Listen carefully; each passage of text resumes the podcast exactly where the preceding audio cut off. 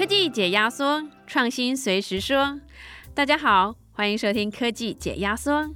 这个节目提供您最新最热门的科技议题、台湾产业科技动态，还有科技研发背后的精彩故事。我是主持人佩华。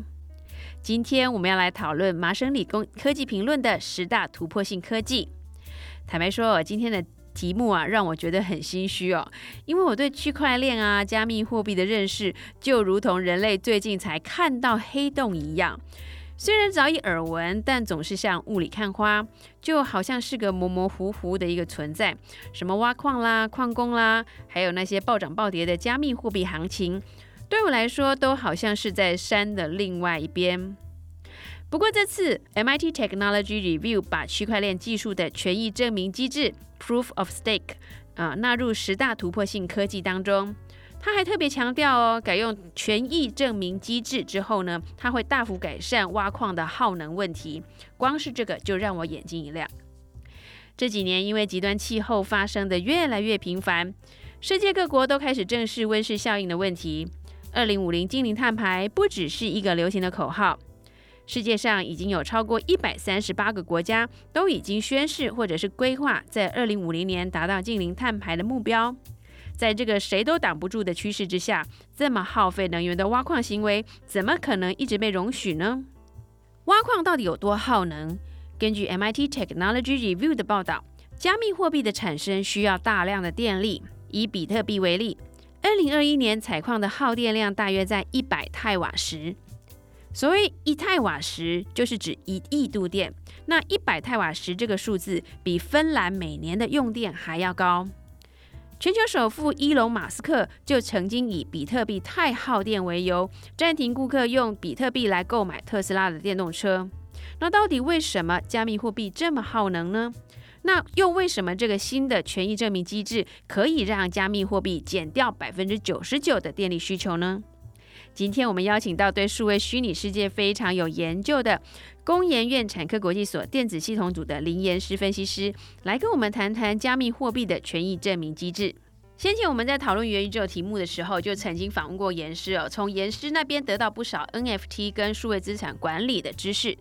今天我们要来继续请教严师，看看我能不能借这个机会揭开区块链跟加密货币的神秘面纱。让我们欢迎严师。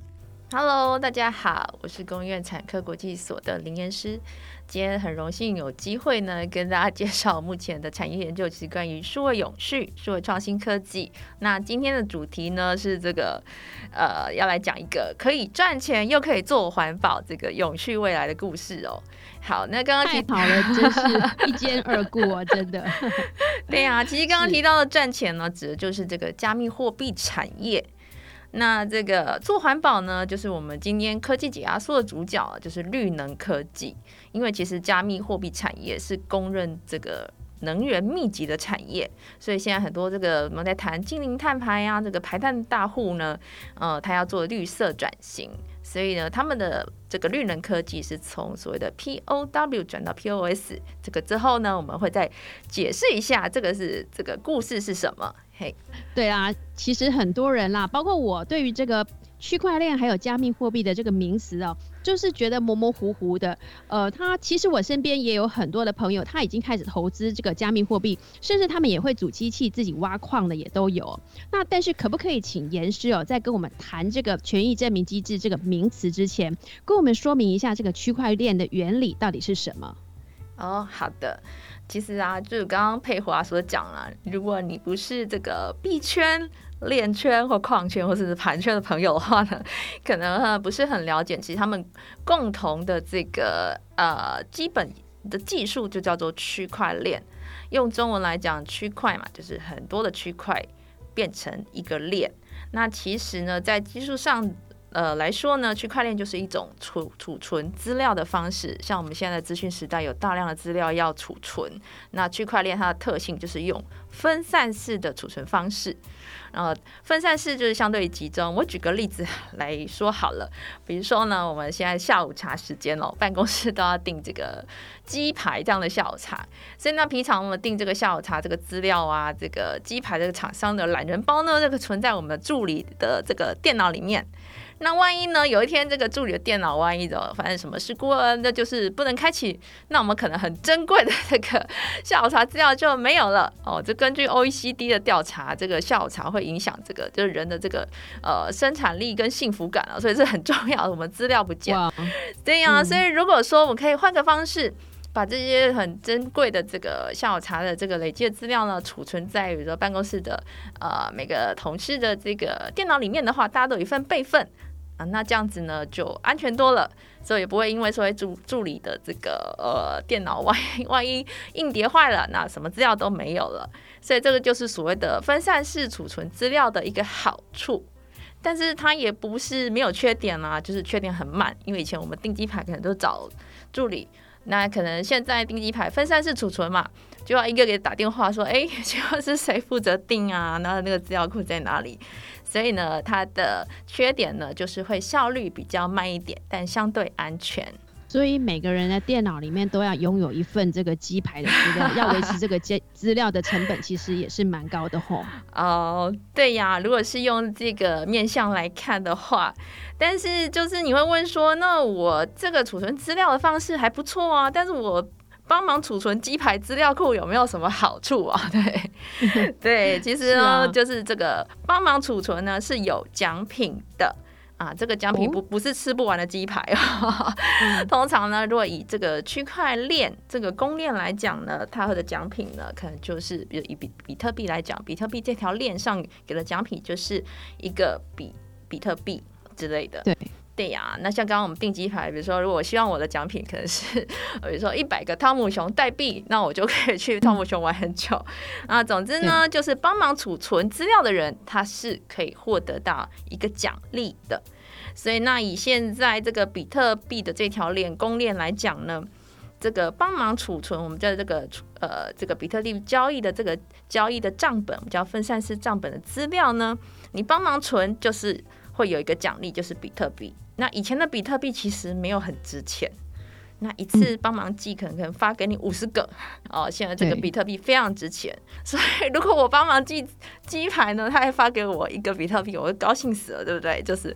那第二大的这个公链叫以太坊，它的以太币也是蛮值钱的，一颗也是将近台币六万块啊。所以就是因为这个奖励呢非常的诱人，所以很多人都会要争取。这个帮忙记录资料，就提供自己的电脑去帮忙记录这些账本的资料的这个呃，这个要争取这样的机会，所以难怪会有很多的矿工存在哈。那我们现在在了解了这个区块链的原理之后，再请教严师哦，呃，所谓的工作量证明就是 proof of work，跟权益证明 proof of stake 这两个机制有什么样的不同？那可以用比较浅显的比喻来形容一下吗？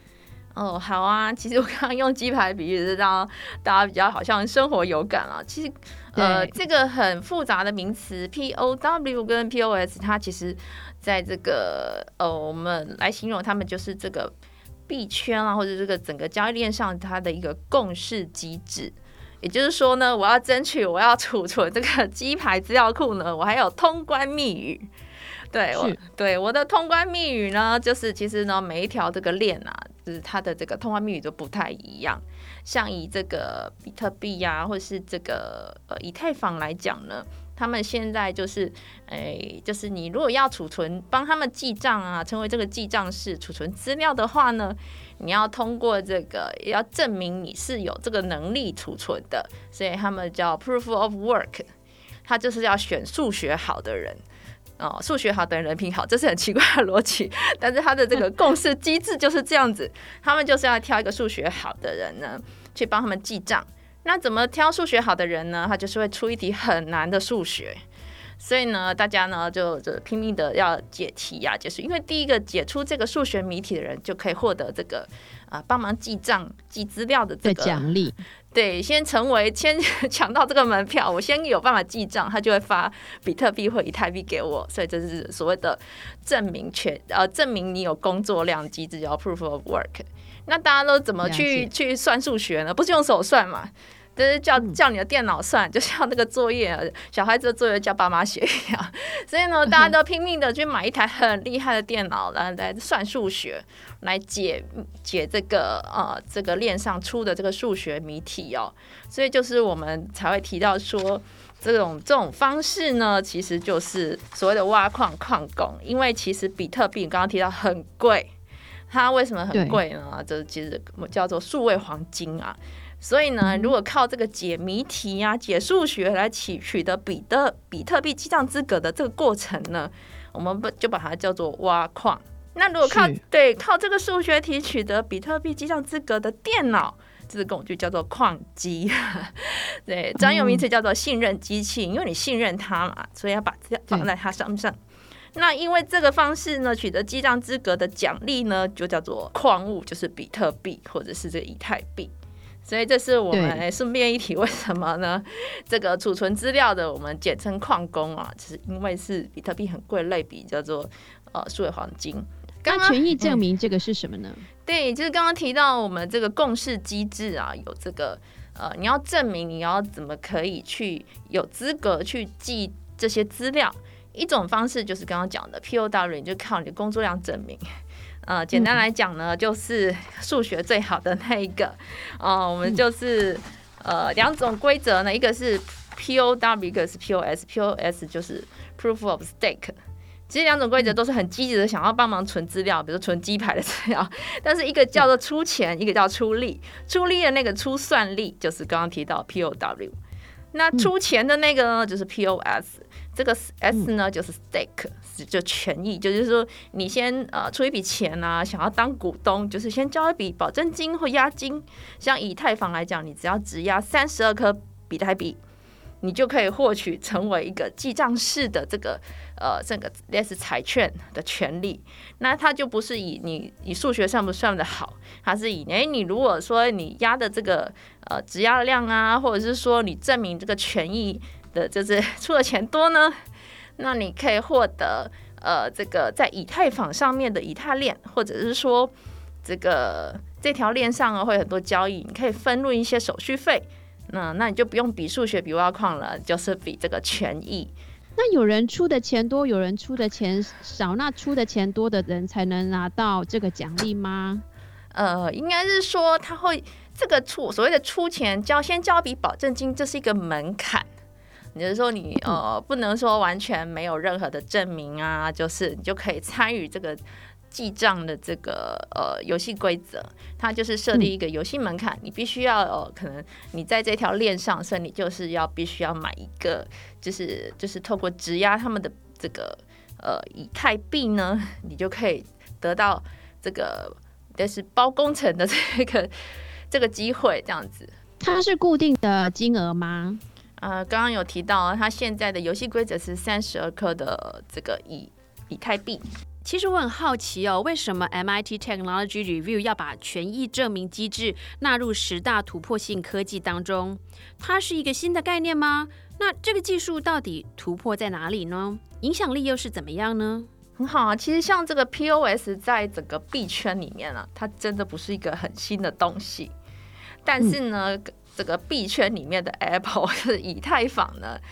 呃，据传今年呢要使用，将就是过渡把这个 POW，就是用透过挖矿的方式呢，要过渡到所谓的 POS。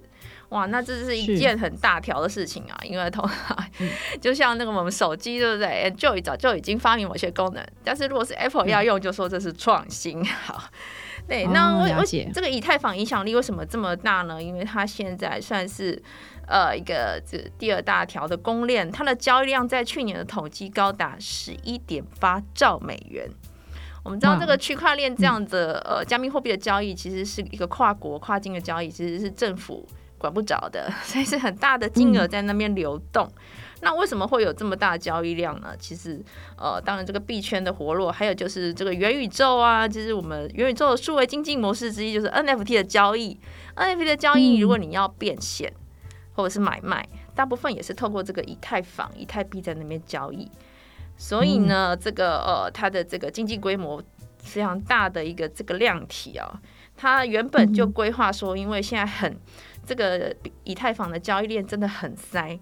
你可能一笔交易呢，呃，就是比如说你要卖十颗的以太币，你等了十秒，它还跟你回回传说啊，你交易成功。这是所谓这个链啊，就是很塞车，而且它的交易手续费也越来越贵，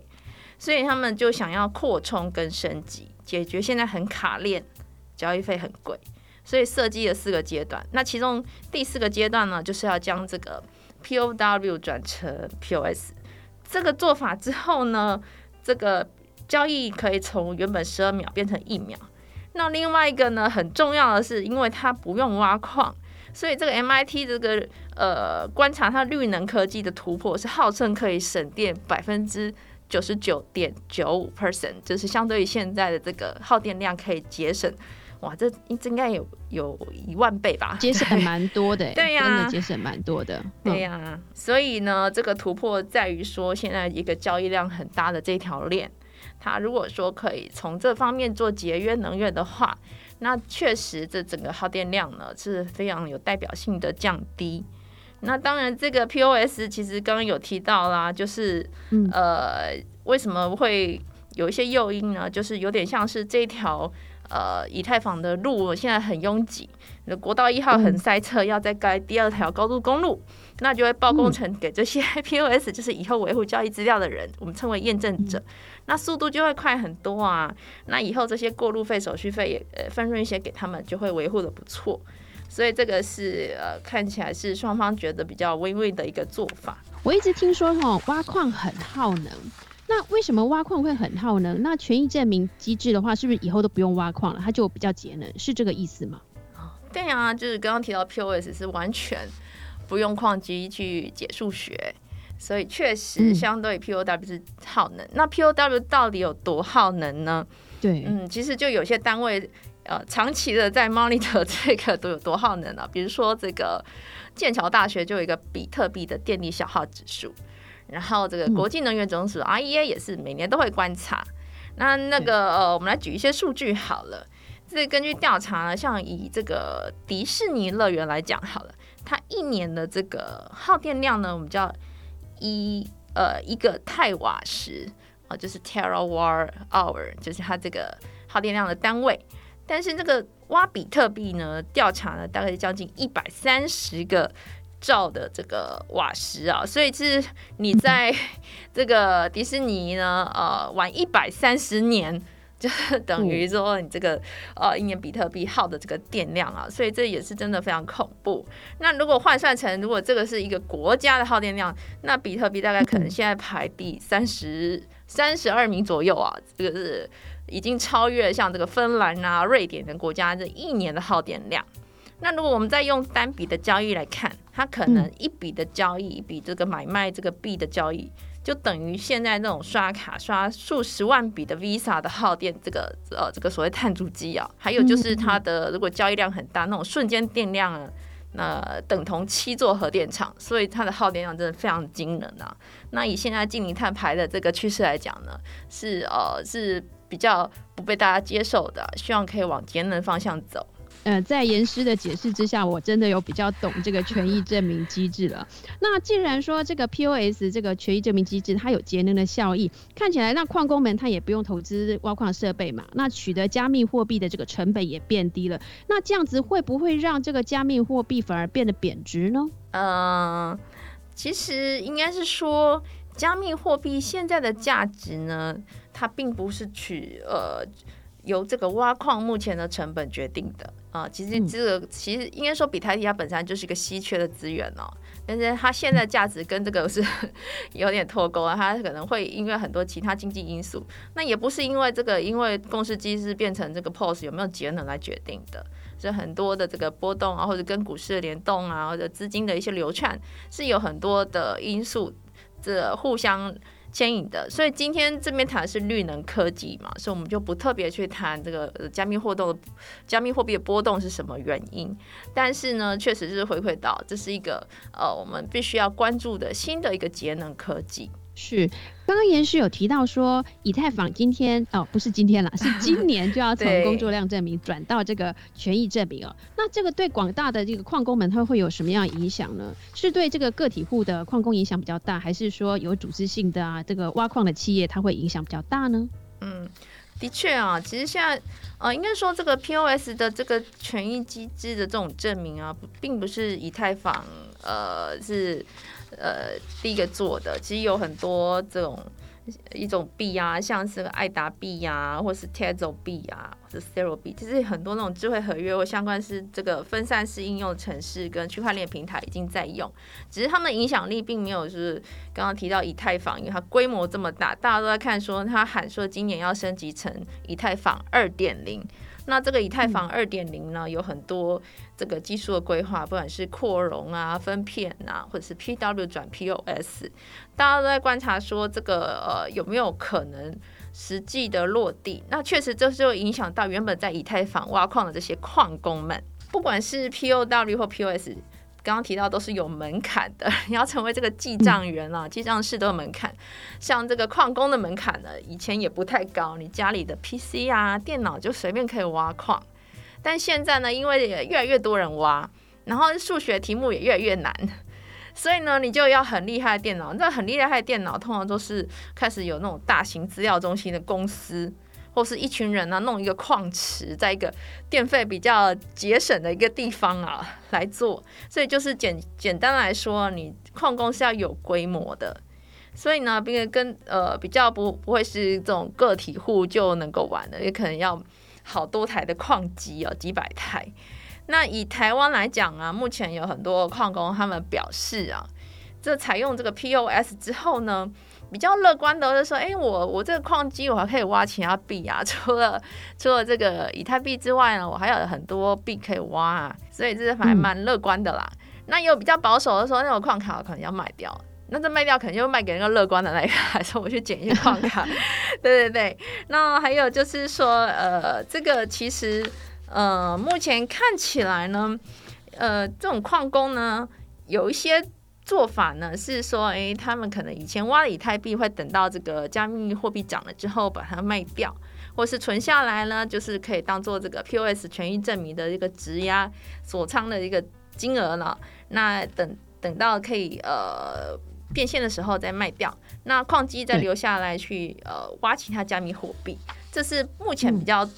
听到比较多矿工他们可能呃呃有乐观跟保守派。那其实还有另外一个影响是，这个提供矿机、矿卡的这个呃半导体业者，他们可能确实也会有一些影响哦。还有显卡业者，对对对，我看了一下新闻。对，那可能呃，这个可能呃可以做下一集哦，访问半导体分析师的半导体产业。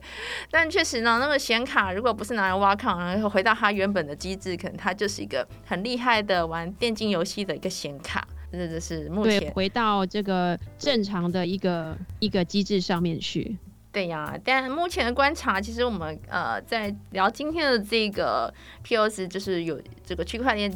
这个加密货币产业的绿能科技呢，我们还是希望回到一个主题，就是我们的科技它是可以赋能解决现在其实面临着很重要的这个气候变迁的问题啊，就是全世界各国都在重视这一块。那特别是如果可以善用这个区块链这样的技术，来优化现在，比如说我们即将建立的一个呃碳交易制度，可以更有效又透明啊，又可以监督这个呃整个碳的足迹啊，或者是说碳盘查的过程，呃个都不呃整个可以更透明化，然后不会被篡改，不会被分割，然后建立这个碳交易市场的可信度，我觉得这是一个很好的工具。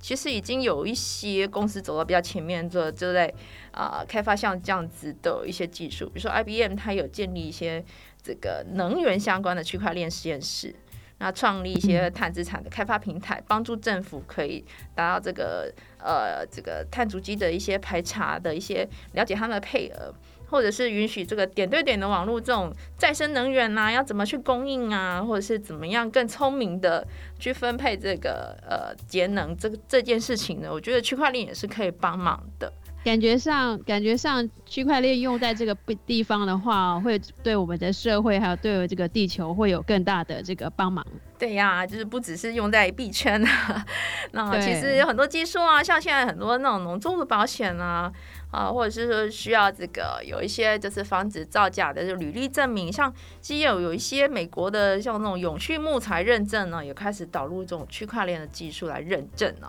所以我们认为，如果可以善用区块链这个技术在绿能科技的话，这是一个很好的这个发展的方向。对，我也非常乐观看待这个技术的发展哦。那今天我们非常谢谢林岩师、连分析师啊，为我们详尽的说明这个权益证明机制啊，也让我这个呃。加密货币的这个门外汉知道这个影响深远的这个变动，可能不久将来所谓的挖矿机、矿工都会变成过去式哦。现在测矿圈啊，或者是说这个币圈也在聊说，那怎么样才可以更永续的，就是达到经济跟环保兼顾的一个新的机制，也会有新的商业模式出现。好哦，谢谢严师，谢谢大家。近零碳排，没有人是局外人，即使身处虚拟世界，也不能自外于温室效应的影响。毕竟地球环境无法永续，数位的虚拟世界也就不存在了。我们在追求智慧生活的同时，也要想想对环境的影响跟冲击。毕竟要有便利的生活，也是要以地球的永续为前提。你说是不是呢？想知道更多台湾科技研发的讯息，想了解最新科技产业趋势，欢迎搜寻工业技术与资讯。上网阅读或下载本期的月刊。如果喜欢我们的节目，也可以在订阅平台上按下订阅，或者是关注，并且分享给身边关心台湾科技创新议题的朋友们。我们下次见。